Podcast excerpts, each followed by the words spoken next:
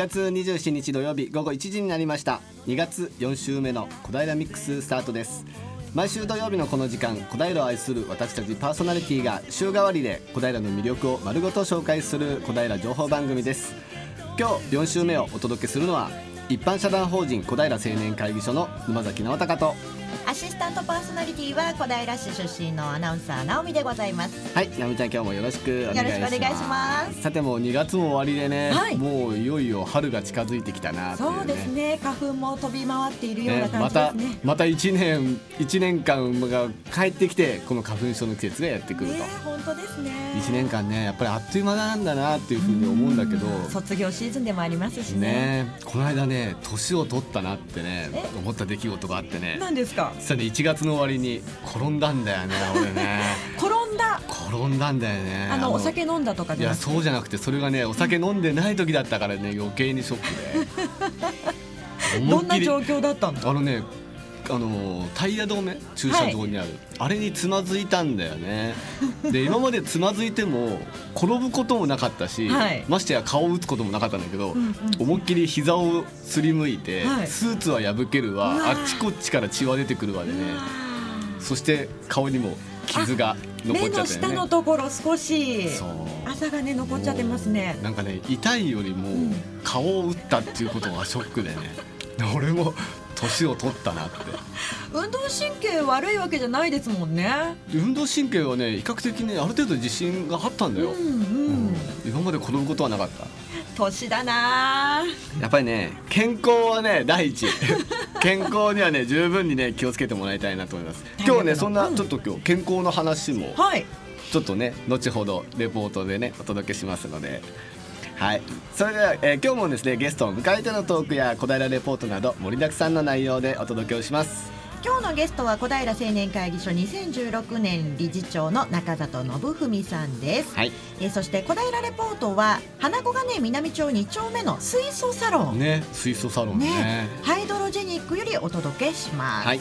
ラジオをお聞きのあなたもぜひ番組に参加してください。あなたのメッセージリクエストをファックスかメールでお寄せください。ファックス番号は042-451-2888 042-451-2888メールアドレスは笑顔842アットマークウエストハイフン東京 .co.jp egao842 アットマーク west ハイフン tokyo.co.jp 笑顔842は笑顔発信中と覚えてください。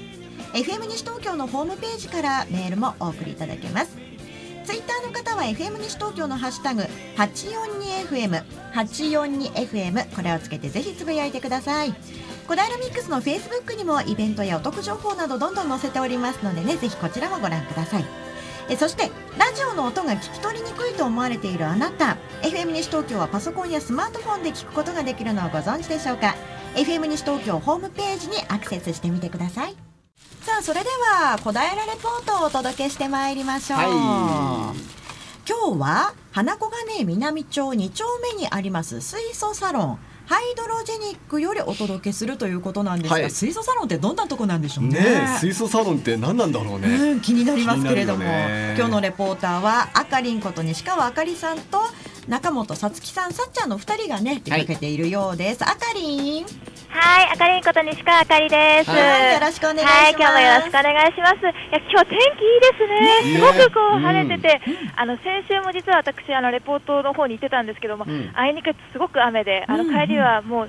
ネズミのように濡れて帰っちゃったのが嘘のような本当に綺麗な天気でとっても嬉しい限りです。ねはい、今ですね、えー花小金井駅から徒歩4分ほどもうすぐですね、うんのところにある先ほどもご紹介あった通りハイドロジェニック水素サロンにいます。はい、はいたましんさんの前あたりになるのかなそうですね、はい、あの多摩神という大きな看板が目印で、うんまさにその向かいにありますので、とても見つけやすい場所にあるのではないかなと思います。はい。でですね、外観がすごくおしゃれなんですよ。うんうん。まずですね、あのまあハイドロジェニックっていうあの、まあ今度あのお写真載せておくんですけど、うん。すごくこう字が看板のフォントがとてもおしゃれなんですよ。はい、ちょっとなんだろう、一見こうカカフェかなって間違うぐらい、こうあるじゃないですか、都内とかにこう小さなおしゃれなうん。綺麗なカフェが、うんうんそういう雰囲気に近いですね。へで壁があの木木製でうん。木製のところがあって、てで玄関のところはガラス張りの、うん。になってるんですね。で少しこう中も見えたりするんですけどでガラス張りに白いこうヨーロッパ風と言ったらいいんですかね。イメージできますかね。ヨーロッパにあるようなこう真っ白なあの扉がついてますね、うん。本当におしゃれなあのカフェのようなまさにこうサロンっぽいあのお店なんですね。であの屋根も青々としててこの白いドアととてもよく似合っています。うんはい。ではですね、早速中に入っていきたいと思います。ちなみにですね、中には4席ありまして、全全部で席が、リクライニングチェアが2つと、それからマッサージチェアが1つと、うんそれからテーブルが1つですね。なので、あ、そうですね。はい。それで全部あの4つ座る場所があるみたいですね。はい、それでは早速中に入ってまいりましょう。お客様も少しいらっしゃいますので、少し静け、静かめな声で話します。はいはい、入ります。お邪魔します。はい、あ、中あったかいです。結構き外気温寒いので、この暖かさはとてもありがたい。でですね、今靴を脱いで、はい、あのスリッパに履き替えるので、少々お待ちください。はい、とてもこう静かな店内ですね。こうライトがあってですね、こう少しこう暗めの照照明で、こうお客さんがリラックスできるような空間になってますね。あ、声聞こえてますか？うん大丈夫だうん大丈夫よあよかったです。なんかこうちょっと観葉植物なんかもあったりして、うんとても素敵な店内になってますね。はい、では少し入ってまいります。はい、お客様も今ゆっくりしていらっしゃいますね。はい。あ、こんにちは。あ、今日はよろしくお願いします。はい、えー今日インタビューあのにいただくのは、えー、小見野やす子さんです。よろしくお願いします。お願いします。はいお願いし実はあのますはいあの小見野さんはあの小見野隆さんが8月ゲストに来ていただいていて、うんうんあのやす子さんはその奥様と奥様のことで、うん今日はよろしくお願いいたします。お願いいたします。はい、それではですね早速このハイドロジェニックというお店の名前なんですが由来を教えてもらえますか？はい。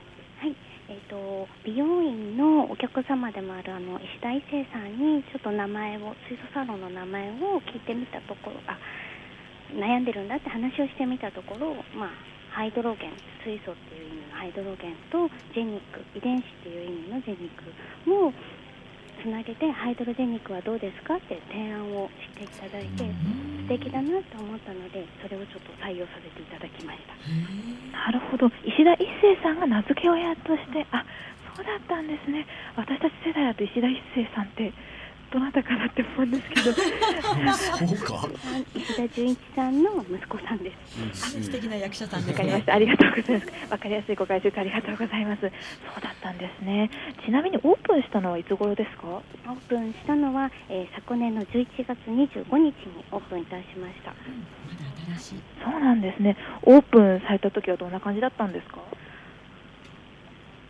オープンした時はそうですね。まあとどのぐらいお客様がいらっしゃるかとか、その水素にとか美容とか健康に対してどのぐらいの意識があるのかちょっとわからないものだったので、まあお客様がいらっしゃるかちょっと不安ではありましたけど、はい今はすごい結構1日二十何人のお客様がいらしてくださったりとか、ええこんなにもたくさんね自分の体をメンテナンスするという意識が高い人が多いとはちょっとびっくりしました。ですね。あの一度にお客様って何人ぐらいあのマッサージといいますかあの受けられるんですか？えっと一日4人になってます。はい。じゃあ結構大変です。20人もいらっしゃるとなると、いやーすごい大盛況ですね。本当に。そうですか。ちなみにですね、あの水素の、えーまあ、吸引ということなんですが、あの効果というものはどんな効果があるんでしょうか？えまずはまあ見た目から言うとこう肌がプルプルにみずみずしくなってあの毛穴がまず目立たなくなりますよね、まあ、1回ではわからないのでちょっと続けてしばらくは吸っていただくんですけどそうするとこうしあったシミもどんどんこう水分量が増えるとシミが薄くなるんですよね。だから本当ファンデーションリキッドファンデーションとかお使いの方は塗るときにも自分で手でこう肌を触るじゃないですかその時にこうスルーッとこうファンデーションが伸びていくんですよね、うんこれはもう体感していただかないとわからない感激です。そうですか。あの主にお客様の年代といいますか、どんなお客様来るんですか？お客様はでも、まあ、たまに10代の方とかあのドナーとかの娘さんとかいう方でいらっしゃいますけど大体でも20代からと上は80代ぐらいまでの方がいらっしゃいます。はいじゃあもういろんな世代のお客様がいらっしゃるということなんですね。そうですか。実際に方法といいますか、どんな風にこう吸引されるんですか、皆さん。はい、えっ、とチューブのような吸引器があるんですけれども、そちらをこう鼻に差し込んでいただいて、でそれでこう水素を吸引します。鼻に差し込んで、あ、今お客様吸引されてますけど、あのなるほど鼻に差し込んで、じゃあ痛いとかではなくて、そうですね。あのちょっと鼻に添える感じです。そしたらどんな人でも気軽に受けられますね。そうなんですね。ではまああのはい。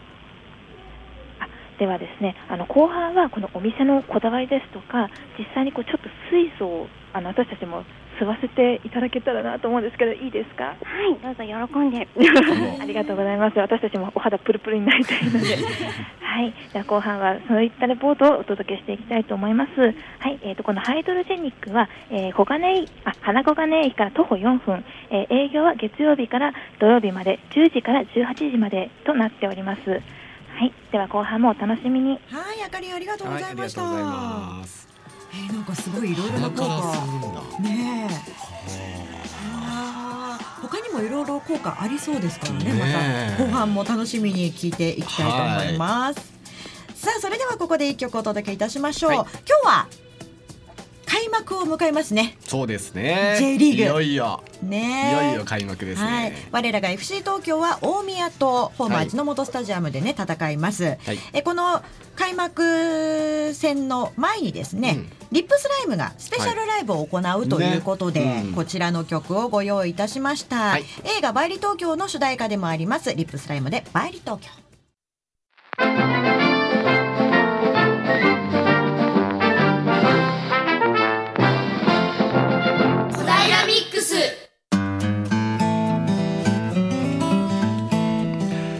れでは小平ミックスゲストコーナーです。今日のゲストは小平青年会議所2016年理事長の中里信文さんです中田さん、よろしくお願いします。よろしくお願いしますさて今日はですね小平青年会議所の理事長が、はい今日はですねわざわざねお越しをいただいたんですけれども、えーまずは青年会議所についてちょっとご説明をいただきましょうかね。そうですねはい。はい、えー青年会議所というのはですね、あのもともとはアメリカのセントルイスで発祥いたしまして、あの明るい豊かな社会の実現を目指して活動する世界中であの行っている、えー団体になります。で主な活動としては、えー地域の活性化のための活動や、えー社会奉仕またリーダーとなれる、えー人材の育成などさまざまな、えー幅広い事業を行っております。この小平ではですねあの継続して行っておりますのは、えー親子のサッカー教室あの、うん。先ほど話してた FC 東京さんの、えーコーチにあの来ていただきましてあの幼稚園の、年中年長の、えー子供と、大人の、親御さんのとですね一緒に、楽しめる、教室になってます。またわんぱく縄跳び甲子園といってですね、小平の小学校全小学校の子どもたちが参加する、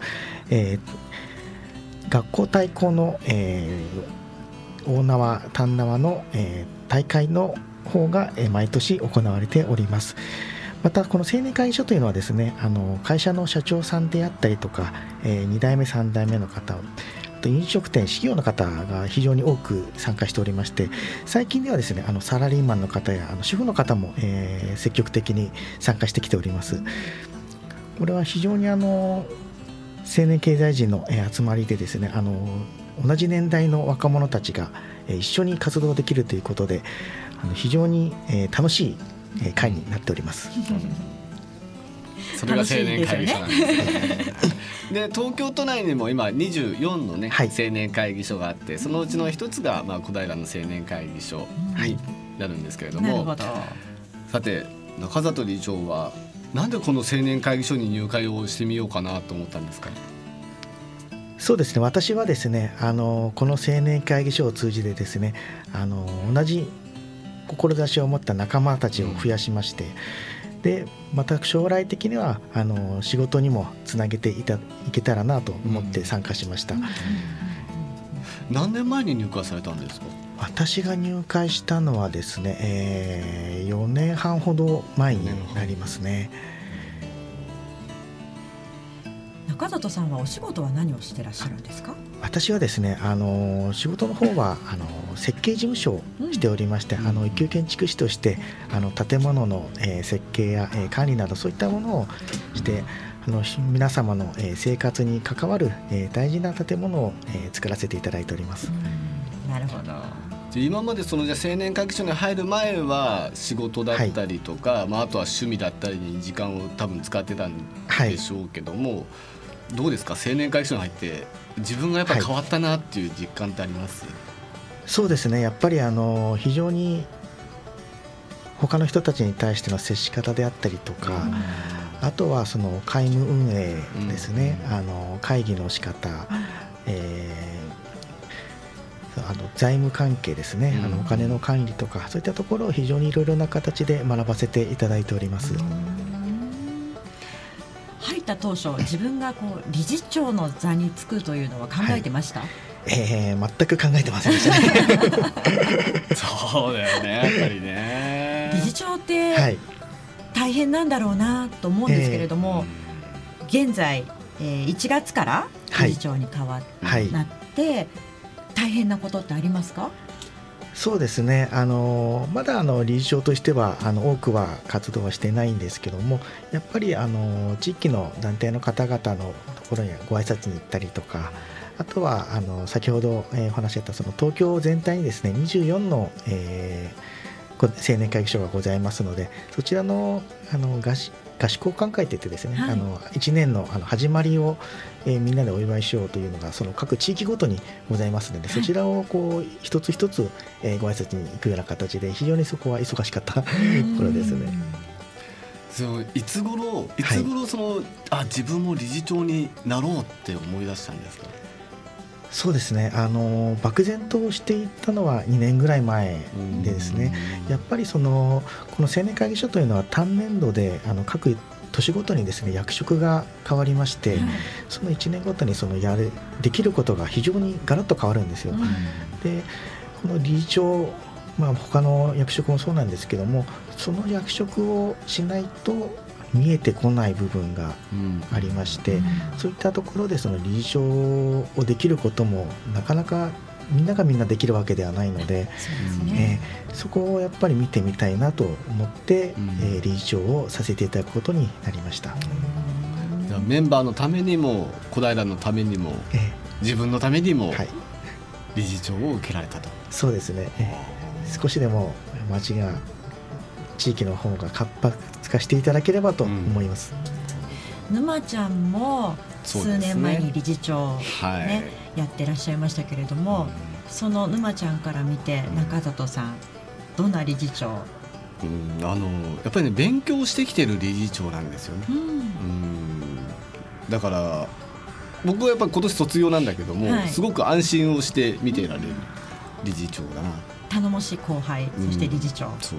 だからまあ今年1年やってもらって、まあ、来年それをどう活かせるか、うん。うん、本当にやっぱり多分そこが大事だと思うんでね理事長1年やった後どうしていきたいのかっていうところがね。うん。だそういったところをねぜひ見せてもらいたいなって。僕は卒業したんですけどね、はい、でもあのこう何年か2年3年ぐらいこの放送を続けてやってますけれども、うんうん今一番沼ちゃんがねこう安心してる表情というかそうですね。柔らかい表情だったなって思うので、うんすごく信頼されてるんだろうなって今日打。ち合わせも非常に楽だったもんね、うん、今日は大丈夫。今日は大丈夫だねみたいなねねそんなね中里理事長ですけども、はい。えー2016年度のはい、スローガンがはい。スローガンはどういったものでしょう？あのー今年のスローガンはですね、えー共生すべての人が手を携える街へというものを掲げさせていただきました。どんな思いを込めて、こちらはですね、あのーこの共生というのはまあ共に生きるというふうに書きまして、あのー地域コミュニティをあの形成していきたいと思っております。あの昔はですねあのこのコミュニティというものが非常に身近なものであってですねあの、まあ、顔が見えるお付き合いというのがあの盛んであったかと思うんですけども最近やはり隣に住んでいる方がどんな方かもわからないような時代になってきてしまっているので、そこを少しでもあの見直すというか、まあ、もう一度その地域でみんなでこう一緒に支え合っていけるような街にしていきたいなと思い、えーこのスローガンを掲げさせていただきました。あの青年会議所の皆さんその合宿交換会でうん。理事長の皆さんがねそれぞ初れの場所でねね。うん。演説をするんですよね、うんすごかったですよね。ね。私今回拝見させていただきましたけど、うん。いや立派なね初心表明だったと思いますよ。すごく落ち着いてうん。思いがすごく伝わるような演説だったので私も今年の小平青年会議所の皆さんにはより一層期待してうん。見ていられるのかなありがとうございます。あのねスピーチもやっぱりこういくらかっこいいこと言ってもね思いがこもってなければやっぱり人には伝わらないんでね、ただ暗記してるだけの方ってやっぱりわかるじゃないですか。わかるね。分かっちゃうからね。うん。やっぱり思いを込めてやっぱりね。うん俺も思いを込めて直美ちゃんに接しなきゃいけないんだなって。そうだよ。ね。そうそう。ここで一曲ねお届けしてまいりましょう、はえ今日は中里さんにリクエスト曲をお持ちいただきました、これどんな曲ですか？はい、えー、とこちらはですねあのカラフィラさんの、えー曲で「未来」というタイトルなんですけども非常にその未来に対しての思いとかそういったものが歌詞に詰まっておりますので、そちらの方も、あの聞きながら、えー聞いていただければと思います。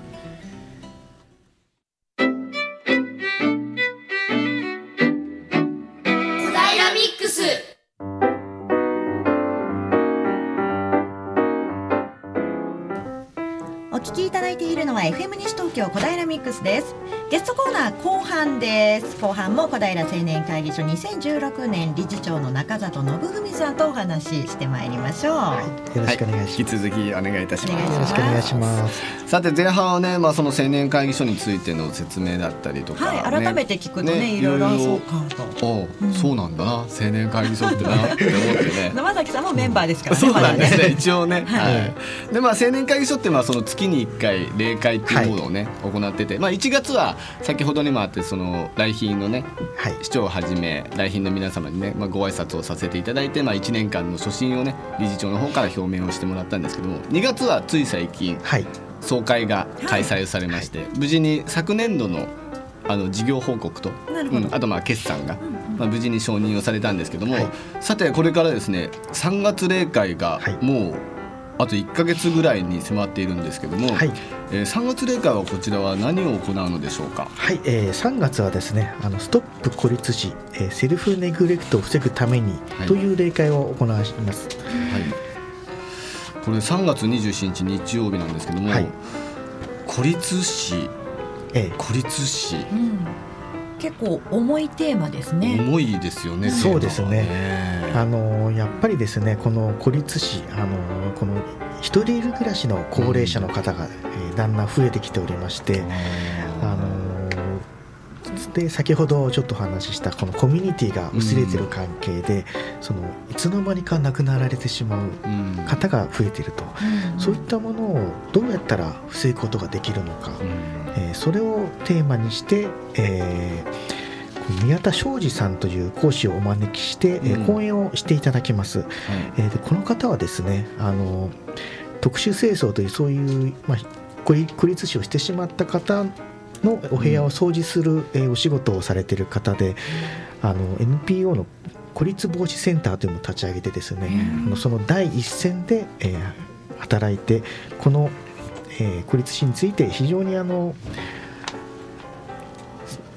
えー行っえーサービスを行っている、えーな方になります。でも確かにまあこの孤立死ってで僕なんかもやっぱりこう仕事柄お客さんってのは結構年配の方がやっぱり多いんですけど、はい。やっぱり一人暮らしの方ってすごくやっぱりね多いんですよね。だ結局その周りとのコミュニケーションがなければ、え結局亡くなった時も、結局周りが全くわからない。そうですよね。ねでまあちゃんのところに来ている例えばおじいちゃんおばあちゃんが毎日のように来てたのに来なくなったらそうねあれ、うんと思いますもんね。うん結構ね本当にあるんだよね、うん最近あのおばあちゃん来ないなどうしてるんだろうとかやっぱこっちも心配しちゃうんだよね、うんでねで家とかほら配達とか行って分かってればちょっとたまに行って「おばあちゃん元気?」っていう、うんうん声をかけたりはもちろんしてるんですけども、買いに来てくださる方だとねお家までわかんないですもんね。ねだからやっぱりこういう今社会になっちゃってるからね、えはあちょっとこれはでもちょっと皆さんがやっぱ真剣に考えていかなきゃいけない題材ですよね。そうですね。でこれはまた高齢者だけではなくてですね最近は若い方も非常に一人暮らしされる方多いかと思うんですけども、はいおそらく長く一人暮らしされている方なんかですと、うん。あの突然の病気とかでなかなか自分が動けない時にですねうん。どうしようと思うあの人も多いかと思うんですよ。そういった時にやっぱりこういうあの地コミュニティを通じてあの他に自分にこう声をかけてくれる人自分のところに訪ねてきてくれる人がいるかどうかで非常に変わってくるところになりますので、今私の手元にこのねチラシがあるんですけれども、はい。知られざる死の存在、うん。この現状を知った時あなたはそれでも無関心であり続けることができますか？というね問いかけがうん。出ていますね。実際にじゃあこのまあ孤立死をなくすためには何がやっぱり一番大事だというふうに思いますか、そうですね。それはあの先ほどもちょっと話しさせていただいたその地域コミュニティですね、やっぱりその日頃からあのお互いがこう声を掛け合って、でまあ本当に朝の挨拶だけでも違うと思うんですよね、うん。毎朝あの挨拶してればあのちょっと話出た。やっぱりあれ今日ここ最近なんか見てないなとか、うんうんうんあれどうしたんだろうっていう時にちょっと部屋を訪ねていく、うん。そういったところでもあの防ぐことがあのできることかと思いますので、こちらが3月の27日の日曜日午後はい2時からはい小平市福祉会館で開催となります。はい入場は無料ですけれども、うんえー小平青年会議所のホームページからお申し込みいただいてはいお越しください。はいぜひちょっとこれ多くの方にね聞いてもらいたいですよね、そうこのです話をね。ね。はい。3月はじゃあこんな感じのなんですね。そして4月の例会が？え4月はちょっとまたガラッと雰囲気が変わりまして今度ははい。素敵な大人のマナー講座、え全くガラッと変わりましたね。全く違うところにね。はい。うんあの楽しく学ぼうワインパーティーということでですね、あのやはり大人になるとあのこういうお酒の席に参加することも非常に増えてくるかと思います。でそういった時にですねマナーを学ぶ機会っていうのはなかなかないんですよねそうですね。えー学生の頃ですといろんな人がこういろんなことを教えてくれるんですけども、うん大人になるとなかなかそういうこともあのお世界の人もいなくなってきますので、はい。そうすると知らず知らずのうちに自分があの、ま、違ったマナーで覚えてしまっていたりとかですね、うんうんそういったことがありますのでそういったところであのこのマナーをちょっと学ぶ機会ということで、あのワインパーティーをさせていただきます。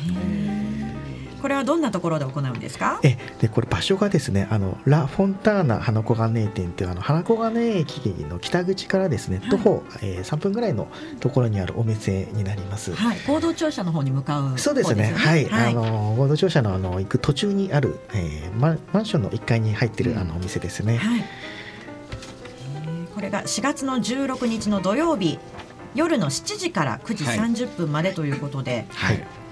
これはワインが飲めた方が楽しめるんですかね？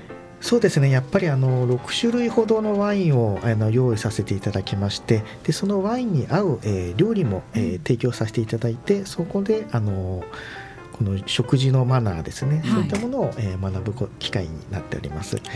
でその時にあのいろんなあの仕事をしている方があの参加してますのでそういった人たちとの、まあ、出会いもございますので、ねはい。そちらも楽しみにしていただければと思います。これは素敵な大人のマナー講座、うん。楽しく学ぼうワインパーティーということで。いいね。こうマナーも学べて、うん。ワインも飲めて、はい。料理も食べれて、はい。え そしてねその参加者同士もこう情報交換をしたり、え。ね。素晴らしい。いいですね。これパーティーっていう風にね書かれてますけれども、ちゃんとした格好で行った方がいいんですか？えーとですね、これパーティーとは言ってもですね基本的にはもうあのざっくばらんなあの会になりますので、はい。あの普通にあの私服で来ていただいて大丈夫です。普段の感はい、じ普段着の方で、はい、よかったよかった。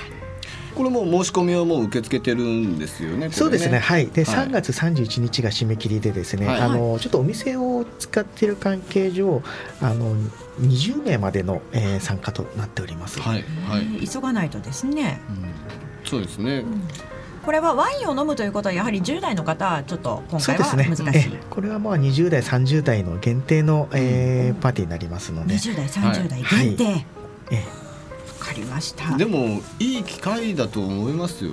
やっぱりだって今まで知らなかった人とね、同じ20代30代の方たちとそうですね。ね会えるわけですからね。うんうんうんあんまり年が離れてしまってもちょっと話が合わなかったりしますので、そうですねあの やはりあの同じ近い年代の方々であの楽しんでいただければと思いますので、このマナー講座講師はどんな方が、えーこちらはですねこのお店のラ・フォンターナの店長を務められております。カーダー様にお願いしておりまして、でこちらの方がですね、はい。あのこの銀座の、えーコリドー街の老舗の方でワインレストランの方にあの勤められていた経験もございまして非常にこのワインに対してその精通している方でして、あのこのワインについてもあのひ非常に美味しいものが出てくる予定になっていますので。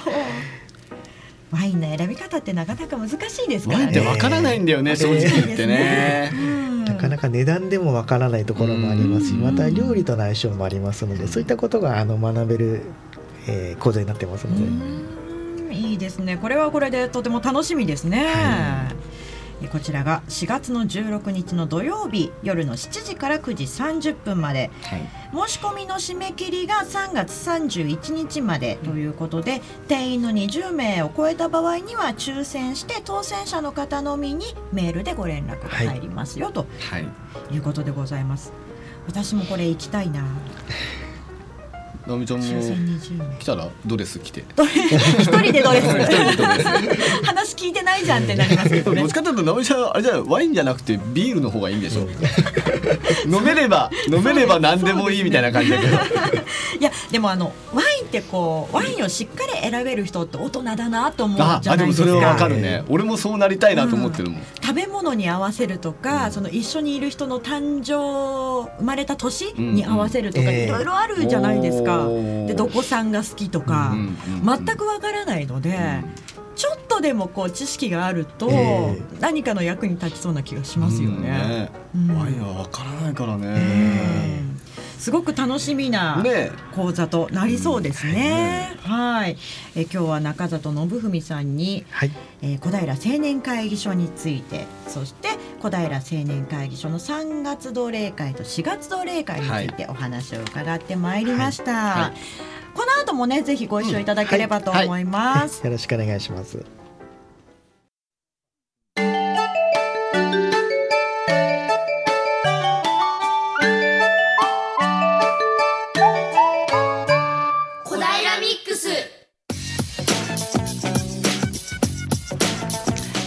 それでは2回目の小平レポートです。はい今日はですね小平レポート花子がね南町2丁目にあります水素サロン、はいハイドロジェニックよりお届けいたしますあかりんはい、あかりんこと西川あかりです。はいまだお客様いらっしゃるのかなやっぱりあ、今私がお客様になってます。あ、お客様になっちゃったんだ。ただいま水素を吸引しております今。おどうどう？今吸引中。最高です。あのあの鼻に入れて、うんあの今いただいてるんですけど、きゅあの水素を。すごく気持ちいいんですよ。こう鼻の穴からうんこううん。なんとも言えないこうひひんやり程よくひんやりした空気が入ってきて、うん。うんこう体の中を今お掃除してもらってる気分です。痛かったりはしないの、え全然痛さとかなくて、うんうん。よくあの市販でなんか鼻薬とかあるじゃないですか、はい。鼻にプシュって入れて、うんうん。あれかなり痛いじゃないですか、うん。でもそれと形は似てるんですけど全然それよりも痛くなくて、なんか気持ちいいんですひたすら、なんか吸ってってもなんか効果を感じられるというか、なんか今日は朝とかなんかまたジャンクフードとか食べてきたんですけど なんかこう胃の中が浄化されているというか、うん。なんかすごくねとにかく気持ちいいんです。とにかく、えー今ですね実はさっちゃんも体験中なんですよ、はい。さっちゃんどう？本当に頭がすっきりしてます、本当に鼻、今、私、鼻づまり、花粉症でもあって鼻づまりなんですけど、うん。鼻の奥までスーッと入ってきて、すごく気持ちいいです、なんか視界もすごくすっきりというか、目も目の疲れも取れそうで今座ってるソファーもすごく気持ちよくて今にも寝てしまいそうです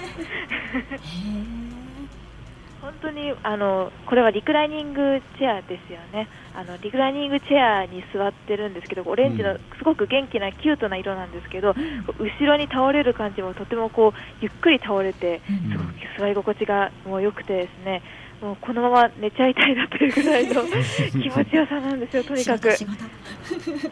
お仕事ですね。はい、では引き続き、えっ、と、小見野靖子さんにまたお話を伺っていきたいと思います。引き続きよろしくお願いします。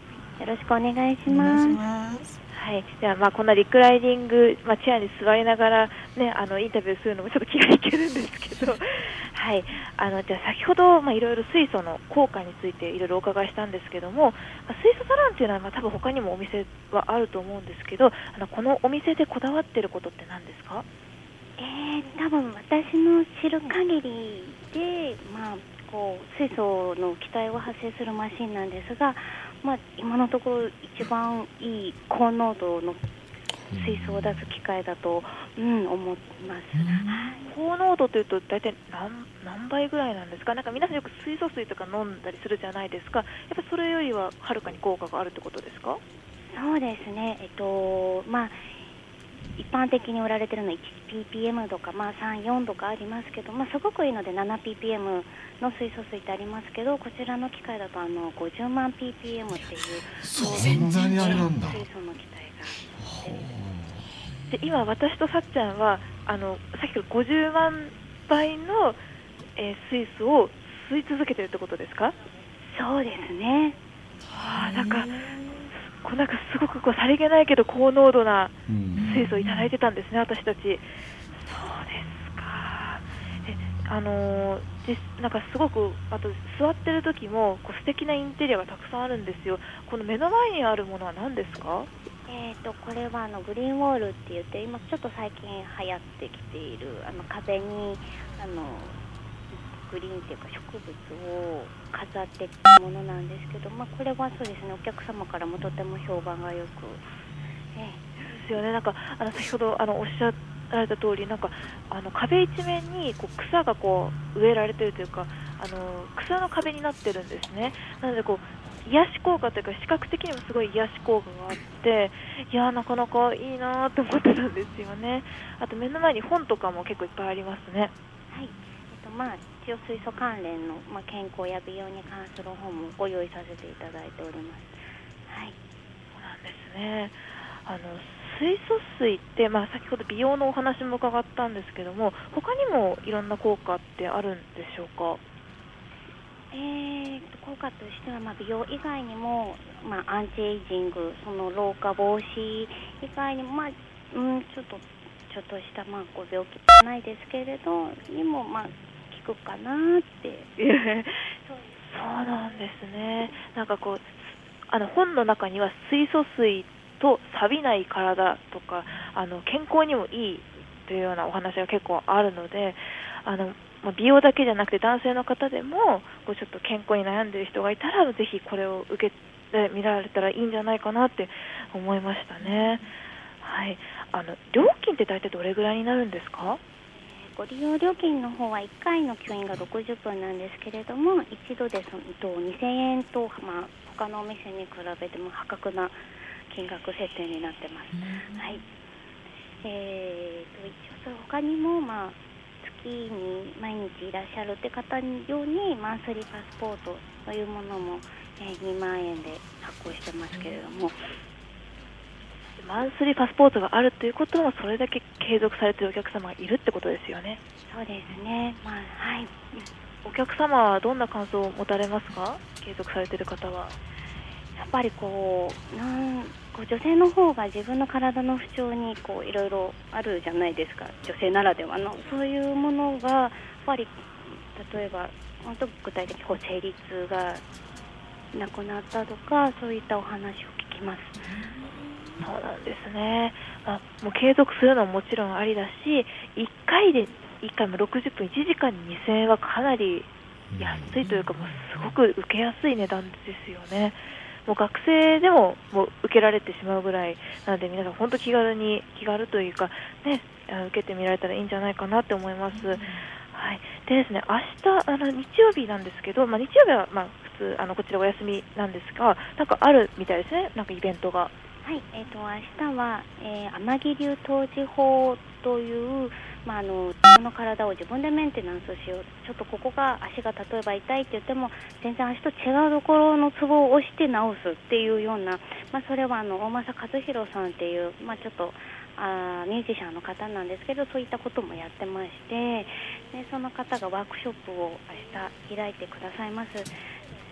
はい、それでですね、まあ、一応水素の吸引30分とのコラボレーションなんですけれども、明日ちょっと1名急遽空きが出たので、はい、1名どなたかよろしかったらご連絡いただければと思います。が、えー、え、えっと連絡はあのどんな風な感じですればいいでしょうか？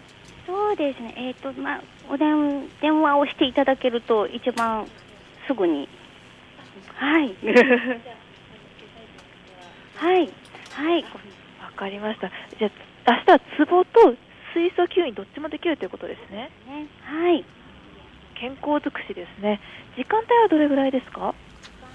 が、えっと、9時30分から、えっと、17時が1回目でで17時から21時9時まで夜の9時まであわかりましたじゃあ皆さんぜひあのご興味がある方は、はい、あの電話番号をあのお知らせしますと,、えっと042-452-6818 042-452-6818となっております。あのもし受けたいという方がいましたらあのこちらの番号までぜひあのご連絡ください。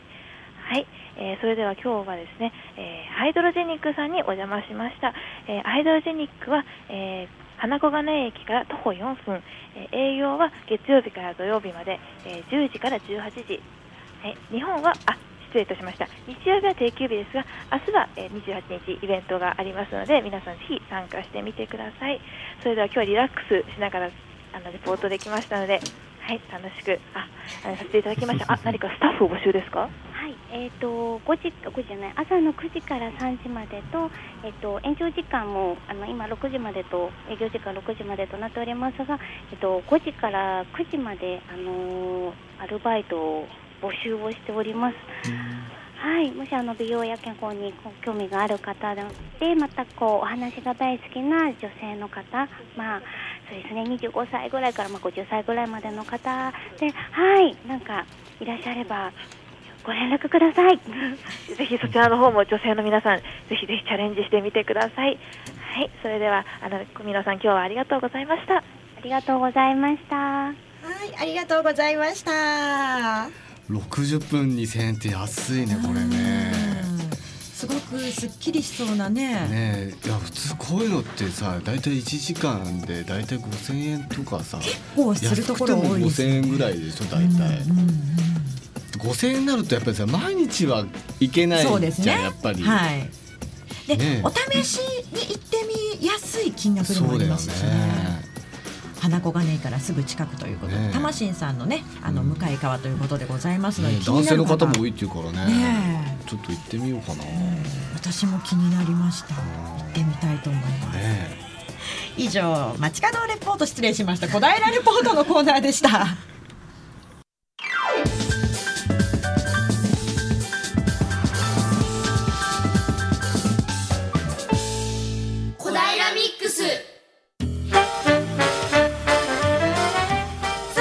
市内で開かれるイベントや活動の情報などをお伝えする小平インフォメーションのコーナー行きましょう。はい。今日は本日開幕を迎えます FC 東京の話題からお届けいたします、FC 東京本日夜の7時、うん。ホーム味の素スタジアムで大宮と開幕戦を迎えます、い。よいよですね。ねえどんな戦いを見せてくれるのか。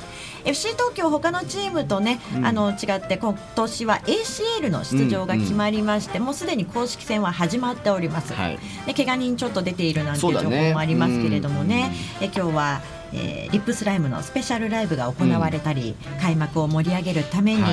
ピッチの外でもいろいろなね、うん。イベントが行われるということでございます。はい。えーそして FC 東京のね映画、うん。2015シーズンを追ったドキュメンタリー映画「バーリ東京」が現在公開中となっております。はい。私まだ見てないんですけれども、ねまだ俺も見てないんでね、はい。でもこれ絶対ね見た方がいいって。そうなんですよ、うん。見に行ったお友達がうん。絶対に見に行くべきだよっていうね、ことを言ってましたのでえこの辺りで言うと、まあ、新宿ですとか府中、あとは、えー武蔵村山お台場 T ジョイ大泉なんかでもね、公開されておりますのではい。ぜひご覧になってそして開幕戦もねね。勝っていただいて、今年の FC 東京の応援皆さんどうぞよろしくお願いいたします。こと今年ね、うん。青年会議所でもね5月にねはい、あの FC 東京の親子サッカー教室をまたやりますんで。あー、はい。楽しみですね。4月の中旬ぐらいから募集かけますんで、ははい。い、また。すぐに埋まっちゃうやつですね。そうですね。年中さん年長さんがはい。の親子が対象になりますんでね、毎年バイトはい。高いですので、ねえ。ぜひ早めに応はい。募がかかったら教えていただきたいと思います。はい。さあ今日はねゲストに小平青年会議所理事長の中里信文さん、はい。お迎えいたしましたけれどもちょっと最後にうん。せっかくなので、ね。今後の意気込みですとかね、はい。い、ろいろお話を、はい。はい、ありがとうございます。えー先ほどご紹介させていただきました、えー3月の、えーストップ孤立死、えー4月の、えー素敵な大人のマナー講座こちらの霊感の方も、えーぜひ、えーご参加いただければと思います。また地域に対しての活動やですねこういったあの事業に興味のある方はあの一緒に、えー活動できる方を募集しておりますので、えー20歳から40歳の、えー同年代の、えー仲間をお待ちしております、えー楽しく学べる時間を、えー一緒に過ごしましょう。よろしくお願いします、さあ中里さんにいろいろお話を伺ってまいりましたが、はい。ここで美味しいものが届きましたので、中里さん一緒に食べましょう。はいありがとうございます。沼ちゃんいつもありがとうございます。こちらは、はい。今日お持ちいただいたのはどんなものでしょうか？今日はですね桜餅ですね。そんな季節ですね。はい、桜餅っていうと桜餅と道明寺っていう風に分かれるんですけど、はい。あのー関東ではこれが桜餅なんですよ、これが桜餅。うん。ただ今ねこの皮を焼ける人が多分今もう少なくなってるんですよ、うんこれ一枚一枚僕銅板で朝行くんですよえこれ大福と大福とかの皮とはまた全然違うんですよね？違う違うものなんですよねいただきます。あ、いい香り。うん桜餅はこのね香りがね。そうこのね葉っぱもね大事なんだよねやっぱりね、いろんな葉っぱがあるけどやっぱりこの大島桜っていう桜の葉っぱなんですよねそこもこだわって。そこもこだわって皮も柔らかくて、美味しい。ふわふわ。今いろんな形の桜餅が出てきちゃってるからね、うんうん。うん。ただ基本的に日持ちのするものはうん。何かが入ってるっていうね、ですのでぜひ無添加のものを味わっていただきたいなっていうふうに思います。これは一つおいくらで売ってるんですか？1個100円です。100はい。税込み100円です。いいですね。最近お店はいかがですか？お店はねまあぼちぼち今もう天気も良くなってきて今日あたりはもうかなり10時前ぐらいからずっともうお客さんが切れない状態の中あれ？どこに行くんですか？あ僕ちょっとラジオなんでみたいなちょっと抜けちょっます。と ちょっと抜けますみたいな。ではこの他にもねあのひし餅だったりとかもちろん道明寺もやってますし、はい、草餅だったりいちご大福とかね、うんうん。はい、ちょっと今おひな様バージョンのいちご大福を作ったりとかうんどんな感じなんですか？あの通常いちご大福ってこう山の方がこう上じゃない？はい。けどそれ白とピンクで生地があるんだけども、うん白の方はあの逆にいちごを逆にしてねそうするとこうちゃんとこう頭に見えるんですよ。お代理様、はいおひな様みたいな形に見えるんですね。はい、気になる方は今度はあの小平ミックスのフェイスブックページであげますので、味もぜひ抜群ですのでね。はい、ぜひ見ていただいてね。ね、中戸さんいかがでした？もう一個食べちゃいましたね。あ食べちゃいましたあまりにも美味しかった中里理事長ね甘いの大好きですからね、はい、よく来てくれるんですけど、ええね、美味しいわ。ちょっとじゃあ最後は沼ちゃんに喋ってもらおうかな。はいちなみにあの3月3日も木曜日ですけども休まず営業をおしておりますので。お忙しいですね。はい、稼ぎ時ですね。稼ぎ時なんでね、はい、しっかりと3月は地域貢献もいいけどしっかり仕事もしたいなと思っております。さああっという間にお別れのお時間となりました。えー今週はメインパーソナリティ沼崎直隆アシスタントパーソナリティ直美レポーターは西川あかりあかりんと中本さつきさっちゃんそして、はい。ミキサー担当今日は実は飯田奈々ちゃん七手がねね。担当しておりました。かっこいいなと思ってさ。ねえ。これからもねいろいろご活躍いただきたいと思います、よろしくお願いします。そして、えー、奈々ちゃんのミキサーをいろいろフォローしてくれてましたワクボン、そしてディレクターの佐藤洋介でお届けいたしました、はい。小平ミックスのレポートの模様なんかはね後ほどフェイスブックの方に番組後期アップいたしますので、そちらもぜひご覧いただきたいと思います来週もどうぞはい。小平ミックスをお聞き逃しないようにお願いします、はい。それではさようなら。さようなら